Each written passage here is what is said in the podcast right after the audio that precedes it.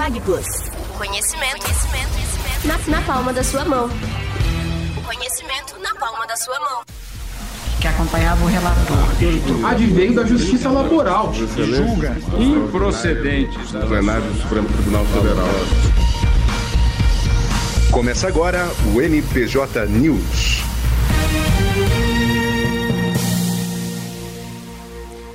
Muito bem, pessoal, começamos agora a nossa série de podcasts a respeito das principais notícias do Poder Judiciário, do Supremo Tribunal Federal, do Superior Tribunal de Justiça, diretamente para vocês. Com muito orgulho, com muita alegria, apresento a vocês meu companheiro de bancada, professor Lucas Rosa. Diga oi pro pessoal, Lucas. Olá, pessoal, como é que vocês estão? Tudo certo? Olá, prof. Lucas, obrigado pelo convite. Estamos aí para mais um NPJ News. Muito bem, uma alegria, professor. É, e antes de mais nada, vamos explicar a proposta desse podcast para o pessoal. Isso aqui não é para ser uma conversa de boteco, né?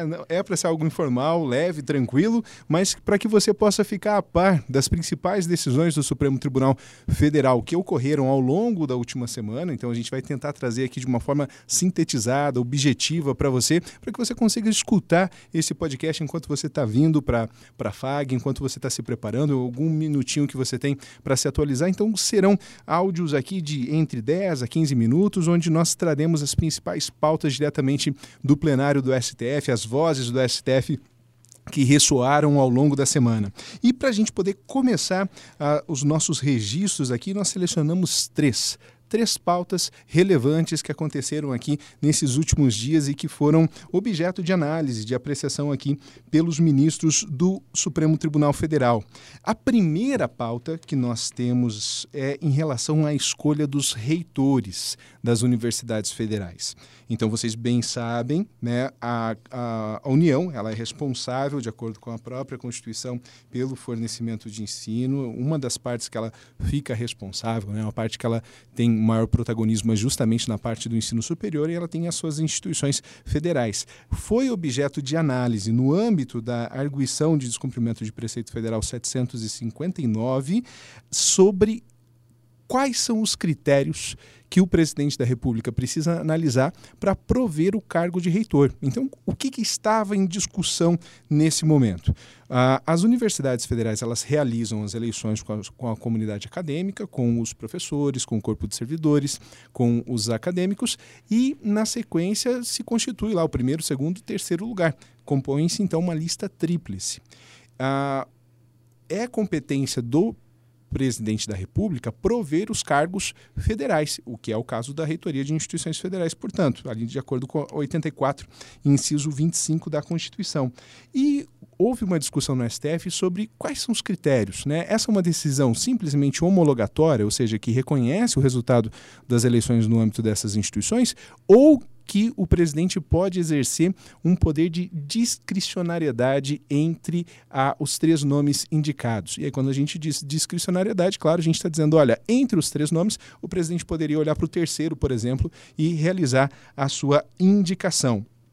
Bom, essa ADPF, essa arguição de descumprimento de preceito fundamental, foi apresentada pela OAB, que é competente, de acordo com o artigo 113 da Constituição, e justamente colocava em pauta isso, a discussão se era uma decisão homologatória, ou seja, o presidente necessariamente precisa nomear o primeiro da lista tríplice, ou se ele pode escolher qualquer um dessa, do, do, dos três nomes indicados aqui a partir dessas eleições. Existe já uma, uma normatização para isso. Né? A Lei 5.540 de 68 prevê lá no artigo 16, inciso 1, que é possível, né, ela diz assim, olha, eu trouxe aqui a literalidade para a gente poder trabalhar com isso. Serão nomeados pelo presidente da República escolhidos entre os professores dos dois níveis mais elevados da carreira ou que possuam um título de doutor, cujos nomes figurem em listas tríplices, organizadas pelo respectivo colegiado máximo. Então, a lei fala somente em lista tríplice. Se o nome está na lista tríplice, o presidente da República pode nomear qualquer daqueles nomes ali para o cargo de reitor. No mesmo sentido, o decreto 1916 de 96, no artigo 1 reproduz esse texto, né, fazendo menção à existência da lista tríplice, mas não obrigando aqui que o presidente escolha o primeiro. O que, que aconteceu? Lá em 10 de dezembro de 2020, o ministro Faquim ele acabou decidindo a respeito da, da colocação de critérios, né? Então ele afastou essa ideia do estabelecimento de critérios, mas ele deu a entender no seu voto, né, que ele construiria em sede de mérito a necessidade de observância, então, de que o primeiro colocado fosse o nomeado pelo presidente da República. E aí, o que, que o plenário do STF acabou decidindo quando foi apreciar essa liminar, que aconteceu então na última semana? O plenário decidiu: olha, nos termos que a liminar foi concedida lá em dezembro de 2020, permitindo a escolha de quaisquer dos nomes que constem na lista tríplice, nós já temos o balizamento pelas normas em vigor. A discussão a respeito da necessidade de observância da ordem, ou seja, de que o presidente nomeie o primeiro colocado, ela não foi contemplada pela liminar e, portanto, fica para questão de mérito. E aí a liminar foi, é, não foi referendada pelo plenário do STF e a votação deu 7 a 3 nesse sentido. Então, três votos aqui favoráveis à manutenção da liminar concedida pelo ministro Luiz Edson Fachin e sete não referendando a medida, mantendo exatamente os mesmos termos do texto normativo que nós fizemos a leitura aqui para vocês. Beleza? Prof. Professor Lucas, vamos lá. Há, há, portanto, nessa linha de ideias, uma espécie de discricionariedade mitigada ou não? Essa é a tese que o, o, ministro Luiz Edson Fachin tenta construir. E ela é muito interessante. Para quem gosta de direito administrativo, isso é algo que não se aplica somente a essas questões da nomeação aqui dos reitores de universidade, mas também pensar se é possível existir discricionariedade, aquela no sentido que o administrador público decide conforme a conveniência e oportunidade, conforme aquilo que ele acha melhor, ou se todas as decisões da administração pública devem ser devidamente fundamentadas. E aí, se houver necessidade de fundamentação, a gente começa a ter a construção desse conceito que aparece na, na liminar do ministro Luiz Edson Fachin de discricionariedade mitigada, uma liberdade já mais condicionada, mais engessada aqui de acordo com a construção do direito. Boa, prof. E agora, o que, que acha? Podemos falar um pouquinho sobre direito ao esquecimento? Direito ao esquecimento, uma síndrome, né? Agora o pessoal está voltando para as aulas, todo mundo passa por um problema de esquecimento aqui. Às vezes o pessoal vem e esquece até como que escreve o próprio nome, né, das férias. Mas retomando a, a nossa a nossa pauta diretamente do, do plenário, nós temos o recurso extraordinário 10.10.606, que também foi apreciado na última semana. O que, que aconteceu lá, professor? Eu tenho a sensação que nesta sessão foram analisados dois, dois grandes direitos. O primeiro, a, a vida, a vida privada, aqueles direitos afetos à personalidade das pessoas e também o direito à informação. Foi isso que aconteceu, prof? Foi, basicamente é isso. Então, nós temos aqui um, um grande embate. Se, se, o plenário do STF fosse como uma, uma espécie de, de picadeiro, ou espécie de espaço para gladiadores, nós teríamos dois direitos em conflito ali, que seria justamente os direitos da personalidade, ou, por exemplo, da imagem, da intimidade das pessoas, né? E também nós teríamos aqui o direito à liberdade de informação. E são duas, dois requisitos, né? Dois, duas naturezas jurídicas aqui, dois direitos direitos extremamente caros, importantes para a nossa Constituição Federal. E foi isso que, que foi apreciado. Né? O direito ao esquecimento, ele parece que, que havia ganhado alguma notoriedade, algum reconhecimento nos últimos anos e era aplicado pelas instâncias, eh, pelas demais instâncias de jurisdição no Brasil. E esse, essa decisão do STF veio para meio que arrefecer essa tendência jurisprudencial, né? veio meio que a contrapelo da, das decisões que antes eram prolatadas. E o STF decidiu reconhecer, então, que não há né, o direito ao esquecimento, justamente por haver a prevalência do direito de acesso à informação. Prof, prevalência de direitos, sabe o que, que eu me lembrei aqui? Ponderação de direitos. Foi aplicada esta tese ou não neste julgamento? Foi. Apareceu aqui uma expressão que não é bem ponderação de direitos, mas ponderação de valores. É verdade que tem muita teoria que critica isso, né? principalmente a crítica hermenêutica do direito, que foi gestada ali pela Unicinos, né, pelo pessoal ali do, do professor Lênin Streck, e a ponderação ela é defendida por autores como o Robert Alexi. E parece que, nesse caso, o ministro Lewandowski recorreu a uma ponderação de valores, que não é bem o que o Alexi fala, mas que aparece também com alguma frequência na jurisprudência brasileira. Boa, e parece que tem um trechinho do ministro se manifestando sobre esse assunto. Podemos soltar, prof? Vamos lá. é incompatível com a Constituição a ideia de um direito ao esquecimento, assim entendido como o poder de obstar, em razão da passagem do tempo, a divulgação de fatos ou dados verídicos, ilicitamente obtidos e publicados em meios de comunicação social analógicos ou digitais. Eventuais excessos ou abusos no exercício da liberdade de expressão e de informação devem ser analisados caso a caso, a partir dos parâmetros constitucionais, especialmente os relativos à proteção da honra, da imagem, da privacidade e da personalidade em geral, e às expressas e específicas previsões legais nos âmbitos penal e civil. Legal, puxando o gancho, prof, já que foi tocado no assunto direito penal, nós sempre devemos lembrar que existem lá os crimes contra a honra, que estão previstos lá no artigo 138, 139 e 140 do Código Penal Brasileiro. São aqueles três crimes que são muito semelhantes e muito diferentes, que são o crime de calúnia, difamação e injúria. Sobre esse assunto, prof, me parece que é um assunto ainda que nós precisaremos fazer outras reflexões, mas temos já o posicionamento do Supremo Tribunal Federal posto nesta decisão e fizemos aqui breves comentários. Podemos passar para o próximo tópico? Podemos sim, só deixa eu registrar que é bem importante, pessoal, se você quiser a, a síntese, a sinopse do julgamento, para não precisar ler todo o acórdão, isso que vocês acabaram de ouvir são as palavras do, do ministro relator, o Dias Toffoli, né, que pronunciou a tese do julgamento. Então, é isso que vai ser aplicado e observado pelos tribunais do Brasil inteiro, beleza? Então, cumprindo aquele nosso compromisso de facilitar o seu aprendizado, essa é a tese que você precisa prestar atenção. Direito ao esquecimento não foi considerado quando se tratar de informações verídicas e tal. O acesso à informação permanece legítimo, sendo analisado caso a caso os excessos que possam refletir aqui na esfera civil e penal também. Muito bem. Agora, vamos Pera lá, professor. pera Agora lá, é o professor. grande momento. Não, pera lá. Esse momento do nosso programa é extremamente importante. E qual momento é esse? Esse é um momento, é um quadro que a gente criou para chamar a tua atenção, como se a gente tivesse um marca-texto gigante nesse, nesse podcast. E, e nós precisamos de toda a sua atenção nesse momento agora. Toda a sua atenção, porque começa nesse exato momento o nosso quadro Pasme Excelência. Toca a vinheta, por favor. Pasme, Excelência.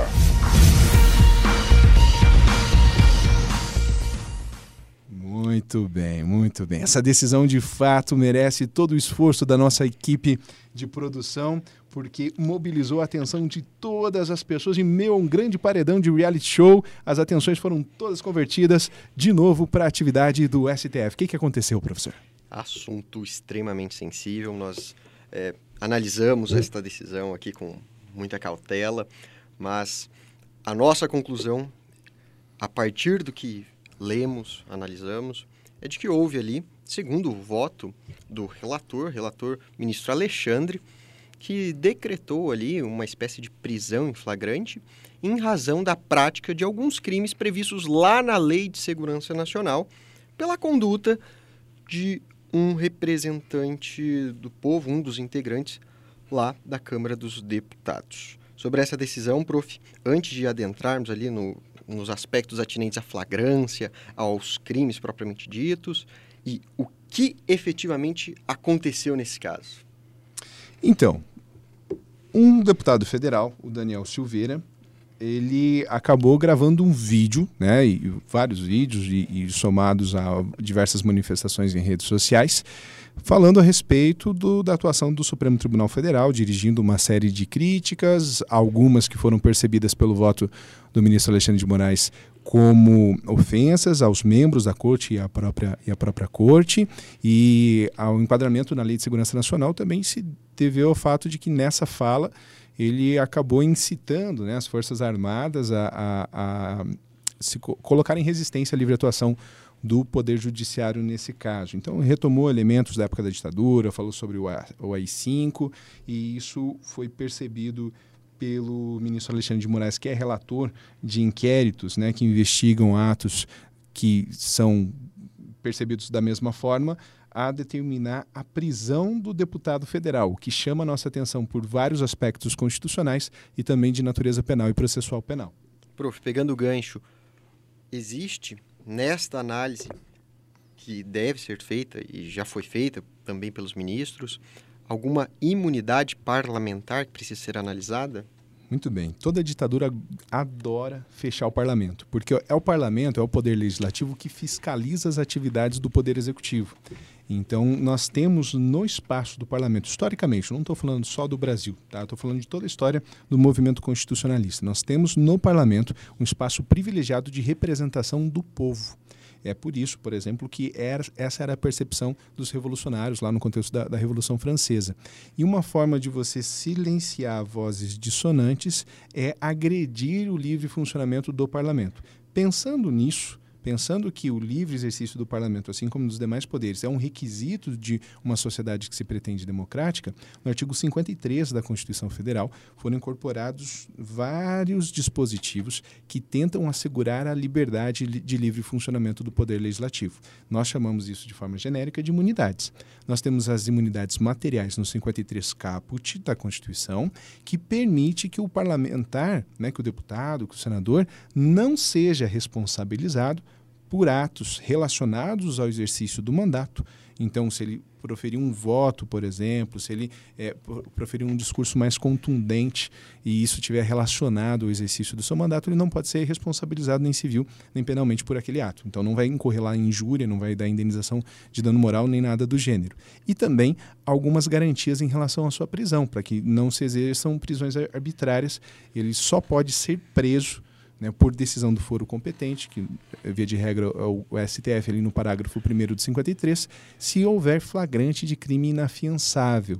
Então, o deputado Daniel Silveira, ele foi preso a partir dessa exceção prevista no parágrafo 2 na interpretação conferida no voto do ministro Alexandre de Moraes. Perfeito. Só para pegar o gancho aqui, lembrando que quando nós estudamos lá os crimes ou aliás, a prisão em flagrante, os crimes que possibilitam a prisão em flagrante, o momento temporal que possibilita a prisão em flagrante, nós sempre devemos nos ater lá à redação normativa do artigo 302 do Código de Processo Penal Brasileiro. E lembrando, já que mencionamos o artigo 302, também precisamos lembrar do artigo 303 do Código de Processo Penal Brasileiro, que possibilita a prisão em flagrante nos crimes permanentes, e essa foi também uma tese levantada, uma das teses que constou no voto condutor do ministro Alexandre de Moraes, que nos crimes permanentes, a qualquer momento é possível, enquanto evidentemente houver a permanência delitiva,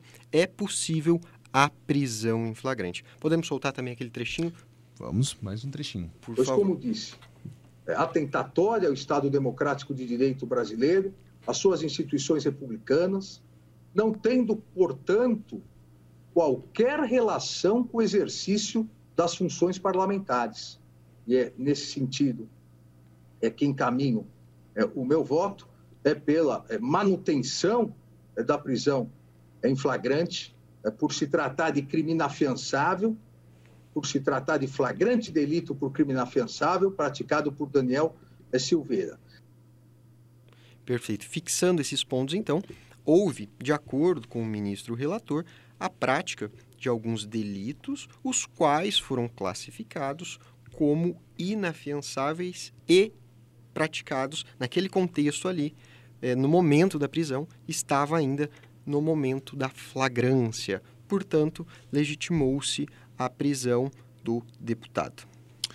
Muito bem, isso gera uma série de questionamentos. Né? É, na manifestação do plenário, houve a, a, o voto unânime do plenário para manutenção da prisão, né? então foi submetida ao referendo do plenário e isso foi mantido. Agora, as decisões foram extremamente lacônicas, né? Foram, não, não desenvolveram os conceitos aplicados. Então, é, quem estuda direito deve olhar para uma decisão dessa e, claro, se questionar a respeito da aplicação dos conceitos que nós desenvolvemos em sala de aula. Então, por exemplo, houve a, a situação ali de uma liberdade de expressão e uma imunidade parlamentar sendo relativizadas por uma decisão judicial. Né? No, no mesmo dia, um rapper é, catalão foi preso, o Rossell, foi preso porque ele fez críticas à monarquia. Então, qual que é o limite da crítica e qual que e, e quando que uma crítica passa a ser algo atentatório ao Estado de Direito e à segurança nacional, inclusive. Né? Qual que é esse liame? Esse liame não ficou, talvez, bem estabelecido na, na decisão. Ah, o fato também de se aplicar ou não o nexo com o mandato. Como que a gente chega numa conclusão de que ele falou isso no exercício do mandato que lhe foi legitimamente conferido em um processo eleitoral e quando que ele não está no uso do mandato, está falando como uma pessoa física né, não mandatária, portanto, do, do povo que o elegeu. E esses critérios eles não estão claros nem na decisão de agora, né, que tem uma repercussão midiática maior, e nem em decisões anteriores. O ministro Alexandre de Moraes, inclusive, ano passado, ele teve, foi relator de, de uma petição e foi voto vencido, porque é, a situação era a seguinte: o deputado federal proferiu ofensas a diversos artistas e os artistas entraram com uma, com uma queixa-crime. E o Alexandre de Moraes entendeu que a crítica que os artistas receberam do deputado federal tinha exercício com o mandato. Ele foi vencido, né?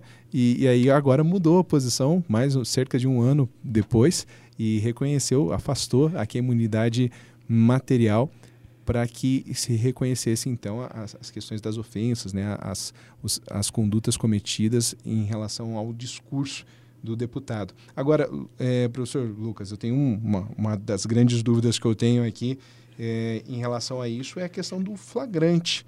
Esse foi, eu acho que é um dos principais pontos que essa decisão nos chama atenção.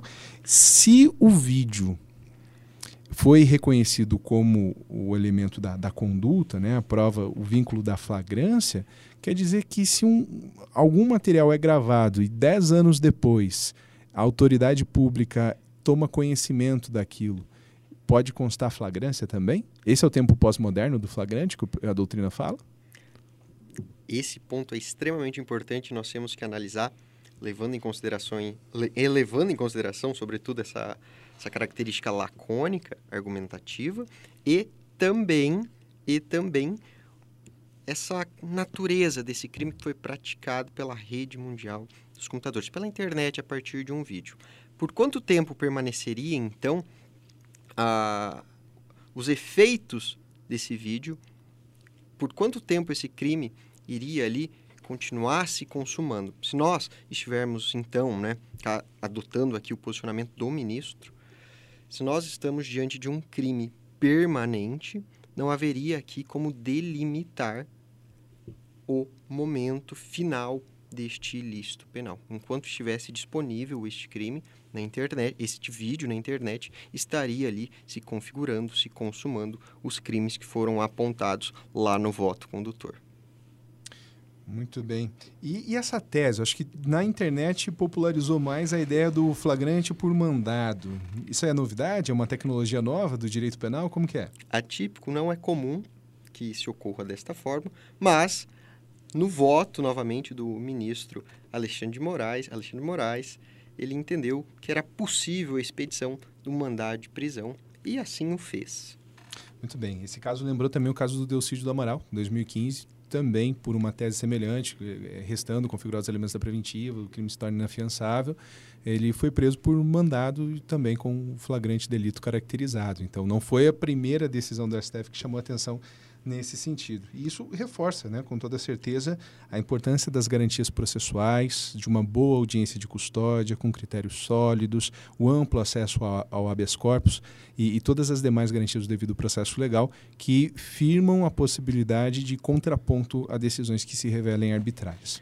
Regras processuais, procedimentais são garantias. Muito bem, muito bem. Dessa forma, acho que podemos encerrar esse nossa, essa nossa primeira experiência de, de podcast. Não saímos bem, professor? Tranquilo? Dá, dá para passar sem exame essa? Passou direto. É 10. Valeu. Muito bem, pessoal. A gente agradece a companhia de vocês. Se vocês tiverem sugestões de pauta, acontecer alguma coisa legal durante a semana ou algum outro espaço de jurisdição que vocês achem que vale a pena a gente comentar aqui, compartilhar com o restante do, do pessoal, podem mandar mensagens na página do Núcleo, é NPJ FAG, lá no Insta, tá? que a gente recebe as mensagens de vocês com o maior carinho, apresenta a pauta na semana seguinte. Então, um programa semanal. Segue a gente aí no, no Spotify, no, no, seu aglutinador de podcasts que você utilizar e que a gente vai manter o compromisso com vocês de sempre trazer as notícias mais fresquinhas diretamente do plenário do STF para você. Beleza? Valeu. Valeu, muito obrigado. Até o próximo episódio. Tchau, tchau. FagPlus. Conhecimento, conhecimento, conhecimento na, na palma da sua mão. O conhecimento na palma da sua mão.